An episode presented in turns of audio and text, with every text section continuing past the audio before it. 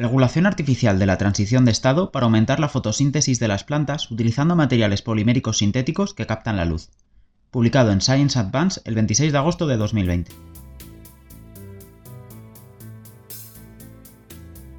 La regulación artificial de la transición de estado entre el fotosistema 1 y el fotosistema 2 será una forma inteligente y prometedora de mejorar la eficacia de la fotosíntesis natural. En este trabajo descubrimos que un polímero sintético captador de luz, poliboro dipirrometeno cofluoreno, PBF, con absorción de luz verde y emisión de rojo lejano, podría mejorar la actividad del fotosistema 1 de las algas Chlorera pirenoidosa, seguido de una mejora adicional de la actividad del fotosistema 2 para aumentar la fotosíntesis natural. Para las reacciones dependientes de la luz, el PBF aceleró la transferencia de electrones fotosintéticos y las producciones de oxígeno, ATP y NADPH aumentaron en un 120, 97 y 76% respectivamente. Para las reacciones independientes de la luz, la actividad de rubisco se incrementó en 1,5 veces, mientras que los niveles de expresión de RBCL, que codifica rubisco, y PRK, que codifica fosforribuloquinasa, se regularon al alza en 2,6 y 1,5 veces respectivamente. Además, el PBF podría ser absorbido por Arabinopsis thaliana para acelerar la mitosis celular y mejorar la fotosíntesis. Al mejorar la eficiencia de la fotosíntesis natural, los materiales poliméricos sintéticos que captan la luz muestran aplicaciones potenciales prometedoras para la producción de biocombustibles.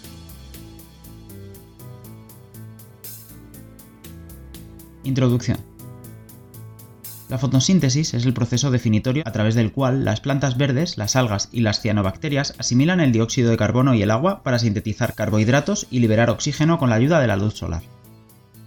Debido al hecho de que la fotosíntesis proporciona los materiales y la energía para casi todos los organismos vivos, directa o indirectamente, nunca es una sobreestimación que la fotosíntesis sienta las bases para sustentar la vida en la Tierra. La irradiación solar proporciona la energía renovable más abundante disponible en la Tierra, y su conversión a formas alternativas de energía, por ejemplo, biocombustible, podría eliminar los problemas asociados con el consumo de combustibles fósiles. Entre todas las estrategias para aprovechar la energía solar es una solución eficaz y conveniente para mejorar artificialmente un sistema fotosintético natural. Las algas fotosintéticas no solo son productores primarios en el sistema ecológico, sino también económicamente valiosas como fuente potencial de biocombustible, con una alta actividad metabólica, estas fábricas sintéticas microscópicas producen una gran cantidad de lípidos, que podrían extraerse y convertirse en biocombustible. Sin embargo, la conversión ineficiente de algas de energía solar a biocombustible ha impedido parcialmente la comercialización del biocombustible. El mismo problema también se encontró en plantas superiores, que utilizan aproximadamente solo el 1% de la energía total de la luz solar absorbida. La mejora de la eficiencia fotosintética de las plantas podría aumentar de forma eficaz la producción de cereales, la clave para mejorar la eficiencia fotosintética ha sido acelerar las reacciones dependientes de la luz o las reacciones independientes de la luz. Para impulsar las reacciones dependientes de la luz, los esfuerzos se centraron principalmente en mejorar la antena de captación de luz, expandir el espectro de radiación fotosintéticamente activa, PAR, y gestionar la distribución espectral y la intensidad del fotón excitante con aditivos que capturan la luz, incluidos tintes fosforescentes y nanotubos de carbono de pared simple. En el aspecto de las reacciones independientes de la luz, es el enfoque principal para aumentar la eficiencia de la fijación de carbono mejorando la actividad de la ribulosa 1,5-bifosfato carboxilasa oxigenasa, rubisco. Sin embargo, no se ha realizado ninguna investigación a través del mecanismo de transición de estado para aumentar la fotosíntesis mediante la regulación artificial. La transición de estado es un mecanismo de autorregulación en el que los aparatos fotosintéticos equilibran la distribución de la energía del excitante entre el fotosistema 2 y el 1 y mejoran la eficiencia de la utilización de la energía lumínica a través de la absorción reversible de complejos de captación de luz 2 entre el fotosistema 2 y 1. Cuando la condición ambiental favorece al fotosistema 2 para hacer que el transporte de electrones sea igual entre el fotosistema 2 y el fotosistema 1, el complejo de captación de luz 2 se fosforila y migra de fotosistema 2 a fotosistema 1, aumentando así la absorción de luz, la intensidad de fluorescencia y la actividad del fotosistema 1, estado 2. Por el contrario, bajo la condición que favorece al fotosistema 1, el complejo de captación de luz 2 se desfosforila y se desconecta del fotosistema 1 al fotosistema 2, aumentando la absorción de luz, la intensidad de fluorescencia y la actividad del fotosistema 2, estado 1. El mecanismo de transición de estado regula las actividades de los fotosistemas y asegura la fotosíntesis eficiente en plantas. La regulación artificial de la transición estatal entre el fotosistema 2 y el fotosistema 1 será una forma inteligente y prometedora de mejorar la eficiencia de la fotosíntesis natural. Las propiedades superiores de los polímeros conjugados en cuanto a la capacidad de captación de luz, rendimiento cuántico de fluorescencia, fotoestabilidad y biocompatibilidad permiten sus aplicaciones versátiles en imágenes biológicas, biosensores y biomedicina. Las modificaciones estructurales fáciles de los polímeros conjugados también permiten la adaptación precisa de sus longitudes de onda de emisión y absorción óptica. Hemos demostrado previamente que los polímeros conjugados podrían ampliar el rango de par, acelerar la transferencia de electrones y aumentar la formación de trifosfato de adenosina, ATP, en los cloroplastos. Además, los polímeros conjugados podrían promover el crecimiento de células progenitoras a través de la regulación de genes. Aquí informamos una fotosíntesis aumentada de clorela pirenoidosa y Arabidopsis thaliana, con un polímero conjugado de recolección de luz, poliboro dipirrometeno cofluoreno, PBF. Se prevé que las cadenas laterales catiónicas de PBF se unirán a la superficie cargada negativamente de C-pirenoidosa a través de interacciones electrostáticas e hidrofóbicas. C-pirenoidosa son algas eucariotas capaces de realizar la fotosíntesis oxigenada.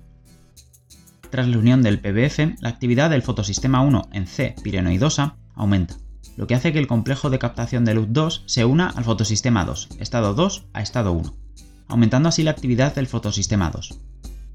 El aumento general de la actividad de los sistemas fotosintéticos da como resultado una mayor eficiencia fotosintética. Para las reacciones dependientes de la luz, el resultado se cuantifica mediante la formación más rápida de oxígeno, ATP y NADPH, forma reducida del fosfato dinucleótido de nicotinamida y adenina NADP+. Para reacciones independientes de la luz, la actividad de rubisco se mejora notablemente y los niveles de expresión de RBCL, que codifican rubisco, y PRK, que codifican fosforibuloquinasa, PRK, se regulan positivamente, produciendo así mayores rendimientos de lípidos y proteínas. Usando A. thaliana como organismo modelo de plantas superiores, encontramos que el PBF soluble en agua en la solución nutritiva puede ser absorbido por las raíces de A. thaliana, lo que permite que la planta crezca más rápido y florezca una semana antes que sin tratamiento con PBF. Resultados y discusión. Ensamblaje de polímero PBF con C pirenoidosa. La utilización de PBF mejoró en gran medida la utilización de luz de C pirenoidosa. Como se muestra en la figura 1C, los picos de absorción a 440 y 470 nanómetros de C pirenoidosa correspondían a la banda de Soret de las clorofilas A y B, mientras que los picos a 680 y 650 nanómetros se atribuían a sus respectivas bandas de transición Q y. Por el contrario, el PBF absorbió principalmente la luz verde a 470 y a 650 nanómetros, máximo a 550 nanómetros, que fue mal captada por la C pironidosa. Además, la fluorescencia roja lejana de PBF a 570 y a 800 nanómetros, máximo a 610, superpuso la absorción de C pironidosa, favoreciendo la transferencia de energía de PBF a C pironidosa y aumentando así la utilización de luz. Además, los cambios en la vida útil de fluorescencia de PBF y los espectros de fluorescencia de C-pirenoidosa antes y después de la formación del complejo C-pirenoidosa PBF confirmaron la ocurrencia de la transferencia de energía. La vida útil de la fluorescencia de PBF a 610 nanómetros disminuyó de 1,814 a 1,332 nanosegundos, mientras que la intensidad de fluorescencia de C-pirenoidosa aumentó notablemente después de la unión de PBF a C-pirenoidosa. Las paredes celulares de C. pirenoidosa tienen una capa microfibrilar encerrada en una matriz granular, que están formadas por polisacáridos y proteoglicanos y exponen una superficie cargada negativamente. Se anticipó que los grupos catiónicos de amonio cuaternario de PBF se unirían a la superficie de C. pirenoidosa a través de interacciones electrostáticas. La unión de PBF a las superficies de C. pirenoidosa se verificó mediante microscopía de barrido láser confocal, CLSM, y microscopía electrónica de barrido, SEM, en las imágenes de microscopía de barrido láser con focal y en las imágenes de microscopía de reducción de emisión estimulada por superresolución, STED, la fluorescencia del PBF se encontraba principalmente alrededor del perímetro de C pironidosa.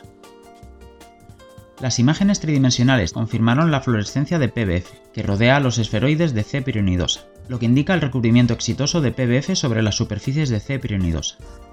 Las imágenes SEM revelan que C pironidosa sola exhibió una superficie limpia y lisa, mientras que C. pirenoidosa PBF mostró una superficie irregular con la presencia de agregados masivos. La universalidad de C. pirenoidosa envuelta en PBF se detectó mediante citometría de flujo para mostrar las características de la población celular.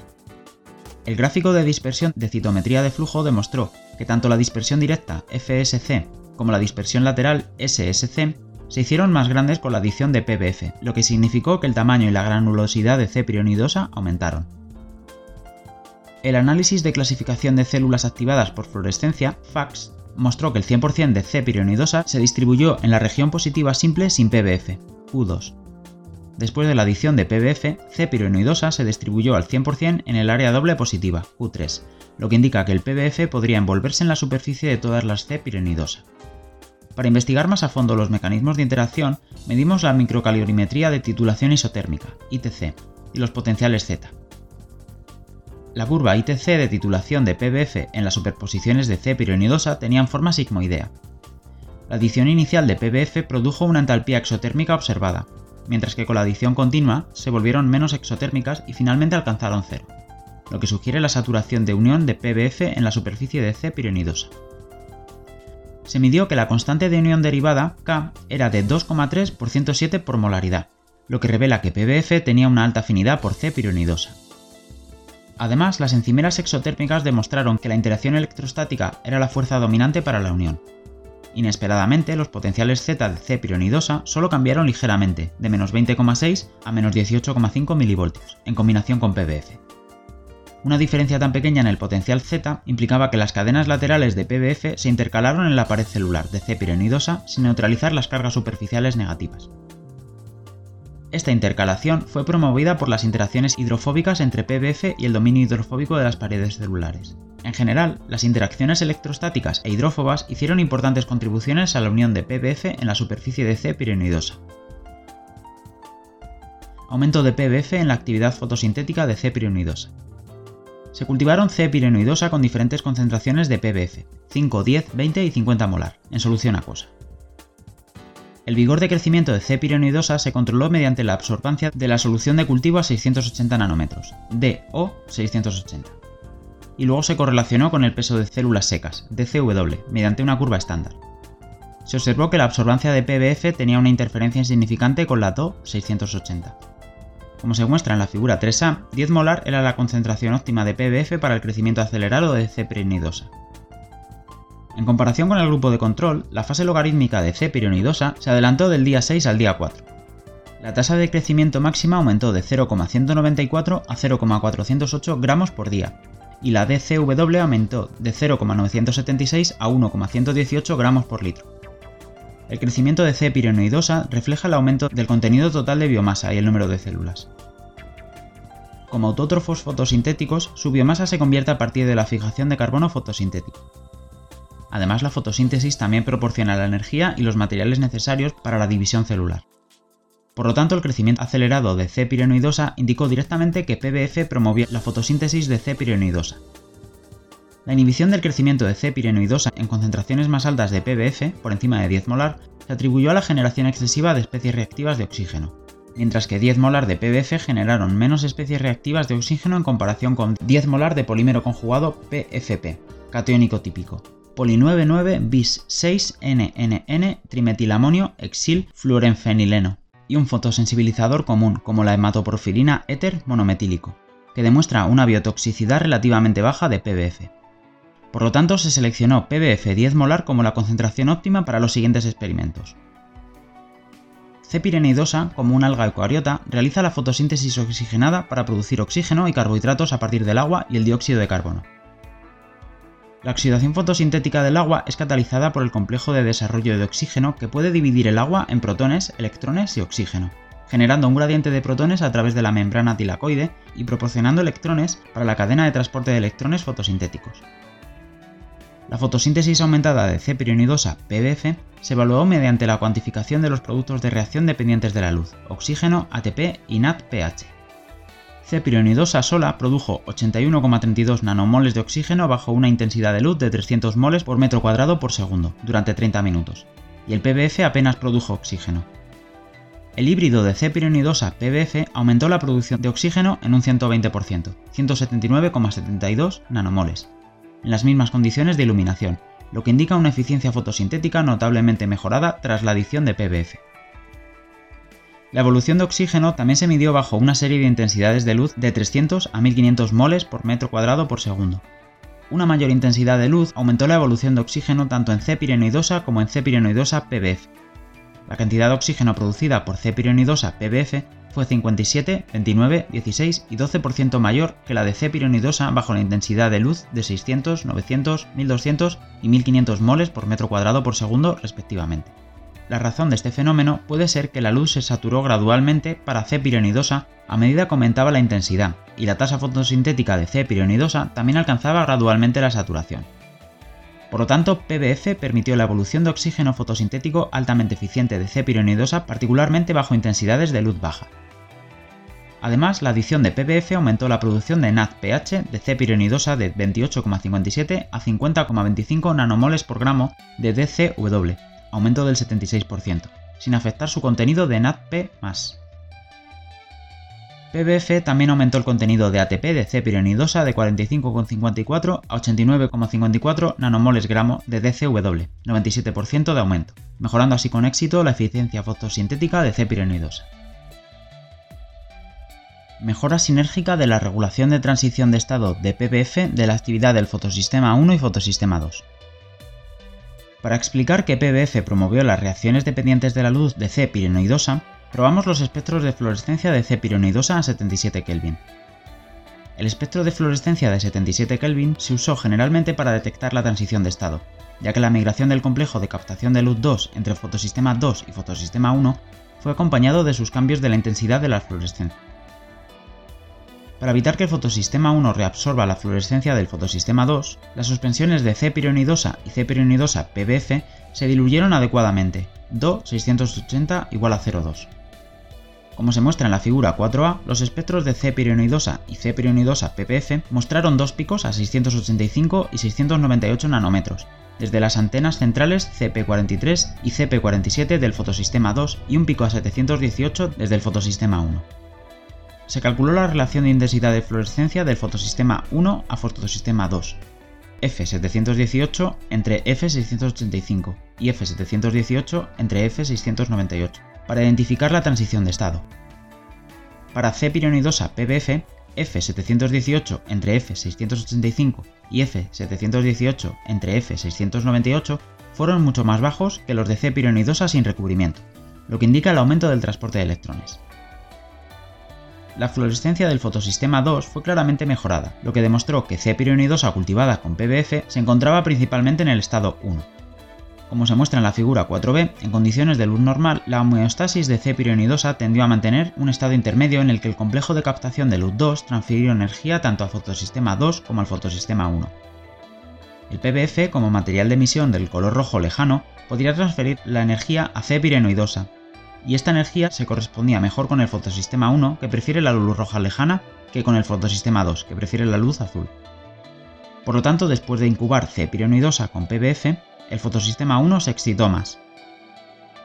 La actividad del fotosistema 2 no pudo ofrecer suficientes electrones para el fotosistema 1. La tasa de transferencia de electrones del fotosistema 2, que fluyó fuera del conjunto de plastoquinona en la cadena de transporte de electrones, fue más rápida que la de los electrones que fluyen hacia el conjunto de plastoquinona.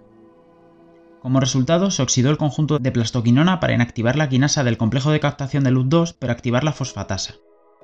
Por lo tanto, el complejo de captación de luz 2 fosforilado fue desfosforilado por fosfatasa y desconectado del fotosistema 1 para unirse al fotosistema 2. El fenómeno de transición de estado indicó que PBF mejoró la actividad del fotosistema 1 y luego mejoró aún más la actividad del fotosistema 2.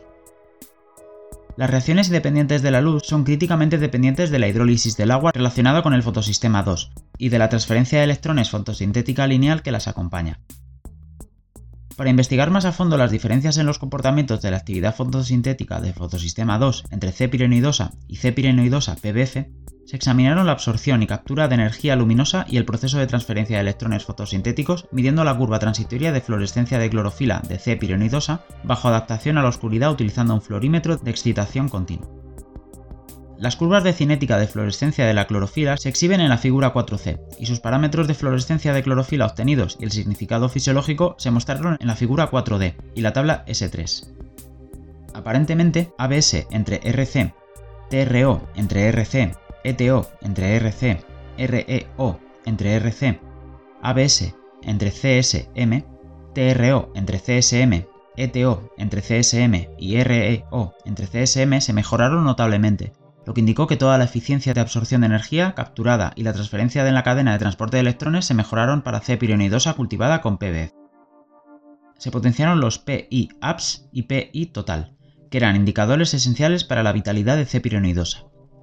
Después de cultivar con PBF, el SM de C pironidosa aumentó, lo que indica que el tamaño del conjunto de plastoquinona se agrandó y más electrones fluyeron desde el conjunto de plastoquinona a la cadena de transporte de electrones, lo que fue consistente con los resultados de las mediciones de fluorescencia de 77 Kelvin.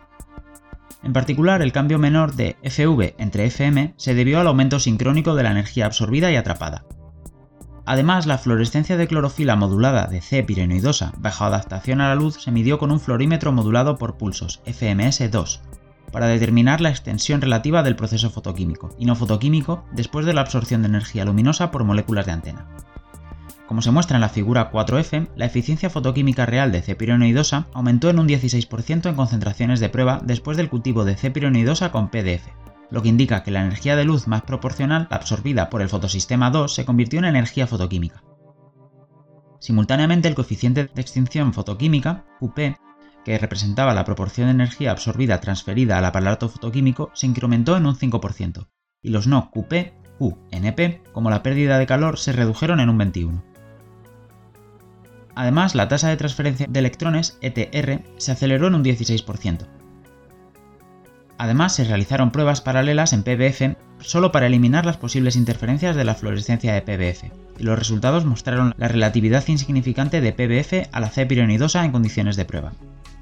En conclusión, PBF aumentó la eficiencia operativa de los aparatos fotosintéticos en el fotosistema 2, incluida la absorción, captura, utilización y transferencia de electrones de la luz. El fotosistema 1 opera en serie con el fotosistema 2 en la cadena de transporte de electrones fotosintéticos. El fotosistema 1 reenergiza los electrones del fotosistema 2 y los transfiere a ferredoxina para la producción de NADPH. La actividad del fotosistema 1 depende de la capacidad de captación de luz y la eficiencia de la captura, que varían según las diferentes condiciones ambientales. Los espectros de fluorescencia de 77 Kelvin han demostrado que el PBF podría aumentar la actividad del fotosistema 1 de C pirenoidosa. Para confirmar aún más esta afirmación, evaluamos el transporte de electrones del fotosistema 1 y la cinética redox de P700, una especie de clorofila en fotosistema 1 y el principal donante de electrones del fotosistema 1. Como se muestra en la figura 4G, el rendimiento cuántico fotoquímico efectivo del fotosistema 1 I en C pirenoidosa PBF fue 0,71, que fue claramente mayor que el de C pirenoidosa, 0,63. El aumento de I dejó claro que el PBF podría mejorar la actividad del fotosistema 1 y acelerar el transporte de electrones del fotosistema 1. El rendimiento cuántico del fotosistema 1 no fotoquímico de la disipación de calor limitada del lado del aceptor I, Na, disminuyó de 0,13 a 0,05 después del cultivo de C con PBF, lo que implica que P700 podría oxidarse de manera más eficiente. El rendimiento cuántico del fotosistema 1 no fotoquímico de la disipación de calor limitada del lado del donante I, Nd, apenas cambió, lo que sugiere que la reducción de P700 no se ve afectada. Evaluamos la cinética redox de P700 midiendo los cambios de absorción a 705 nanómetros de C pironidosa durante el proceso de oxidación y reducción de P700. El P700 se oxidó inducido por una iluminación continua con un diodo emisor de luz actínico de 720 nanómetros, seguido de su reducción en la oscuridad. Como se muestra en la figura 4H, C pironidosa PBF tenía una absorbancia 705 máximo mayor que C pironidosa. Los resultados demostraron que se oxidó más P700 al mismo tiempo, lo que fue consistente con los resultados de las mediciones de I y demostró una mayor actividad del fotosistema 1. Aceleración de reacciones independientes de la luz para C pirenidosa por el PBF. La fotosíntesis aumentada también requiere reacciones independientes de la luz igualmente altamente eficientes para coordinarse con las reacciones dependientes de la luz. Por lo tanto, medimos la actividad y el nivel de expresión de rubisco en C pirenoidosa, Rubisco es la enzima crucial responsable de la fijación de dióxido de carbono. Cataliza la adición de dióxido de carbono en la ribulosa 1,5-bifosfato, que es el paso que limita la velocidad en el ciclo de Calvin. La adición de PBF elevó la actividad de rubisco de 48,04 a 75,38 nanomoles por minuto por miligramo por proteína, correspondiente a un aumento del 57%. Luego examinamos los niveles de expresión de RBCL y PRK utilizando la reacción en cadena de la polimerasa cuantitativa en tiempo real. PRK es otra enzima esencial en el ciclo de Calvin, que cataliza la fosforilación de ribulosa 5-fosfato y regenera ribulosa 1,5-bifosfato. Es gratificante que los niveles de expresión de RBCL y PRK se regulen notablemente hasta 3,6 y 2,5 veces el control, respectivamente. PBF podría mejorar de manera predominante la actividad de rubisco y los niveles de expresión de RBCL y PRK, lo que mostró que PBF también podría acelerar la velocidad de reacción de la fotosíntesis independiente de la luz. La fotosíntesis es responsable de suministrar casi todos los compuestos orgánicos necesarios para sustentar la vida en la Tierra. El aumento del rendimiento de compuestos orgánicos en la fotosíntesis es significativo para el biosistema y se prevé que mitigue el cambio climático y la escasez de energía. Como se muestra en la figura 4K, los contenidos de proteínas, lípidos y carbohidratos fueron 24, 19 y 18% DCW respectivamente. Después de cultivar C. pirenoidosa con PBF, el contenido de proteínas y lípidos aumentó a 38 y 26%, mientras que el contenido de carbohidratos se redujo a 13%. Esto se atribuyó a que los carbohidratos sintetizados por reacciones independientes de la luz se convirtieron en proteínas y lípidos. El cultivo con PBF elevó el contenido total de biomasa de C. pirenoidosa de 61 a 77% DCW. Aumento de la actividad fotosintética de A. thaliana por PBF. Además, exploramos la utilización de PBF para aumentar la fotosíntesis de un modelo de planta superior A. thaliana. El PBF era altamente soluble en el medio de crecimiento de A. thaliana y fue absorbido fácilmente por las raíces de A. thaliana. Las imágenes de microscopía de barrido láser con focal de la muestra de raíz mostraron que PBF estaba en la corona de la raíz, de la zona meristemática a la zona de elongación. Se utilizaron imágenes de fluorescencia de clorofila para controlar el efecto de PBF sobre el crecimiento y la fotosíntesis de A. thaliana. En la tercera semana después de la siembra, el efecto de PBF de baja concentración, 0,5 y 1 molar, sobre el fenotipo de crecimiento de Ataliana no fue obvio. Sin embargo, PBF de alta concentración, 4 molar, inhibió visiblemente el crecimiento. A la cuarta semana, el efecto de PBF de baja concentración fue evidente, lo que promovió el crecimiento de Ataliana, y 1 molar fue la concentración óptima. Además, se observó atornillado de Ataliana tratada con PBF. A partir de la quinta semana, rastreamos el crecimiento de Ataliana mediante fotografías porque la planta era demasiado alta para obtener imágenes de fluorescencia de clorofila. Como se muestra en la figura 5C, Ataliana tratada con PBF comenzó a florecer, mientras que el grupo de control no lo hizo. Además, Ataliana 1 molar tratada con PBF era más fuerte y más alta, por lo tanto los estudios fenotípicos han demostrado que las concentraciones bajas de PBF podrían promover el crecimiento de Ataliana y adelantar su tiempo de floración en una semana. Además, no había rastros que mostraran la toxicidad de PBF para las plantas en el rango de concentración que estudiamos. Aunque PBF de alta concentración inhibió el crecimiento de Ataliana, las plantas aún llevaron a cabo la fotosíntesis, creciendo hasta brotar, crecer y fructificar. Cuando la concentración de PBF alcanzó 10 molar, todavía no se encontró ningún fenómeno obvio de muerte celular o vegetal. Por lo tanto, especulamos que una alta concentración de PBF causó una condición de estrés en lugar de toxicidad para las plantas. Para investigar el efecto de PBF sobre la fotosíntesis de Ataliana, se controlaron los datos de fluorescencia de clorofila. Después de la adaptación a la oscuridad, Ataliana tratada con PBF se recuperó antes de la etapa de meseta, lo que indica que PBF aceleró el inicio de la fotosíntesis. En la tercera semana, PBF redujo la eficiencia de extinción no fotoquímica de Ataliana, permitiendo que se utilice más energía absorbida para la fotosíntesis. Además, 1 molar de PBF mejoró sustancialmente la eficacia fotoquímica de Ataliana, mientras que en una concentración más alta PBF inhibió la eficiencia fotoquímica, lo que fue consistente con los estudios fenotípicos. La promoción de crecimiento de PBF en Ataliana se estudió adicionalmente con citometría de flujo. En la tercera semana, las células 2C, 4C y 8C en el grupo de control representaron 17, 20 y 38% respectivamente. Después de añadir PBF con una concentración promotora de crecimiento, la proporción de células 2C cambió poco, mientras que la de células 4C aumentó sustancialmente. La relación aumentada de 4C-2C indicó que PBF aceleró la progresión de la fase G1S a la fase G2M y aceleró la tasa de mitosis. Y para PBF 4 molar retarda el proceso del ciclo celular mitótico y detiene el crecimiento de la planta. Los resultados de la cuarta semana fueron consistentes con los de la tercera, por lo tanto, una concentración baja de PBF puede aumentar la fotosíntesis y la mitosis de Ataliana y promover su crecimiento.